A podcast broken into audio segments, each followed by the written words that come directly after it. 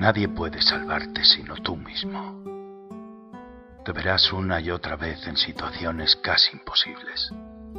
Intentarán una y otra vez por medio de subterfugios, engaños o por la fuerza que renuncies, te des por vencido y mueras lentamente por dentro. Nadie puede salvarte sino tú mismo. Y será muy fácil desfallecer, muy fácil. Pero no desfallezcas, no, no. Limítate a mirarlos, a escucharlos. ¿Quieres ser así? ¿Un ser sin cara, sin mente, sin corazón? ¿Quieres experimentar la muerte antes de la muerte? Nadie puede salvarte sino tú mismo.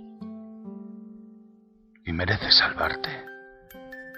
No es una guerra fácil de ganar, pero si algo merece la pena ganar, es esto. Piénsalo.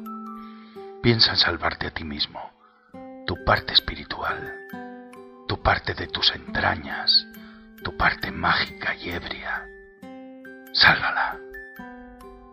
No te unas a los muertos de espíritu. Mantente con buen talante y garbo, y al cabo, si fuera necesario, apuesta tu vida en plena refriega.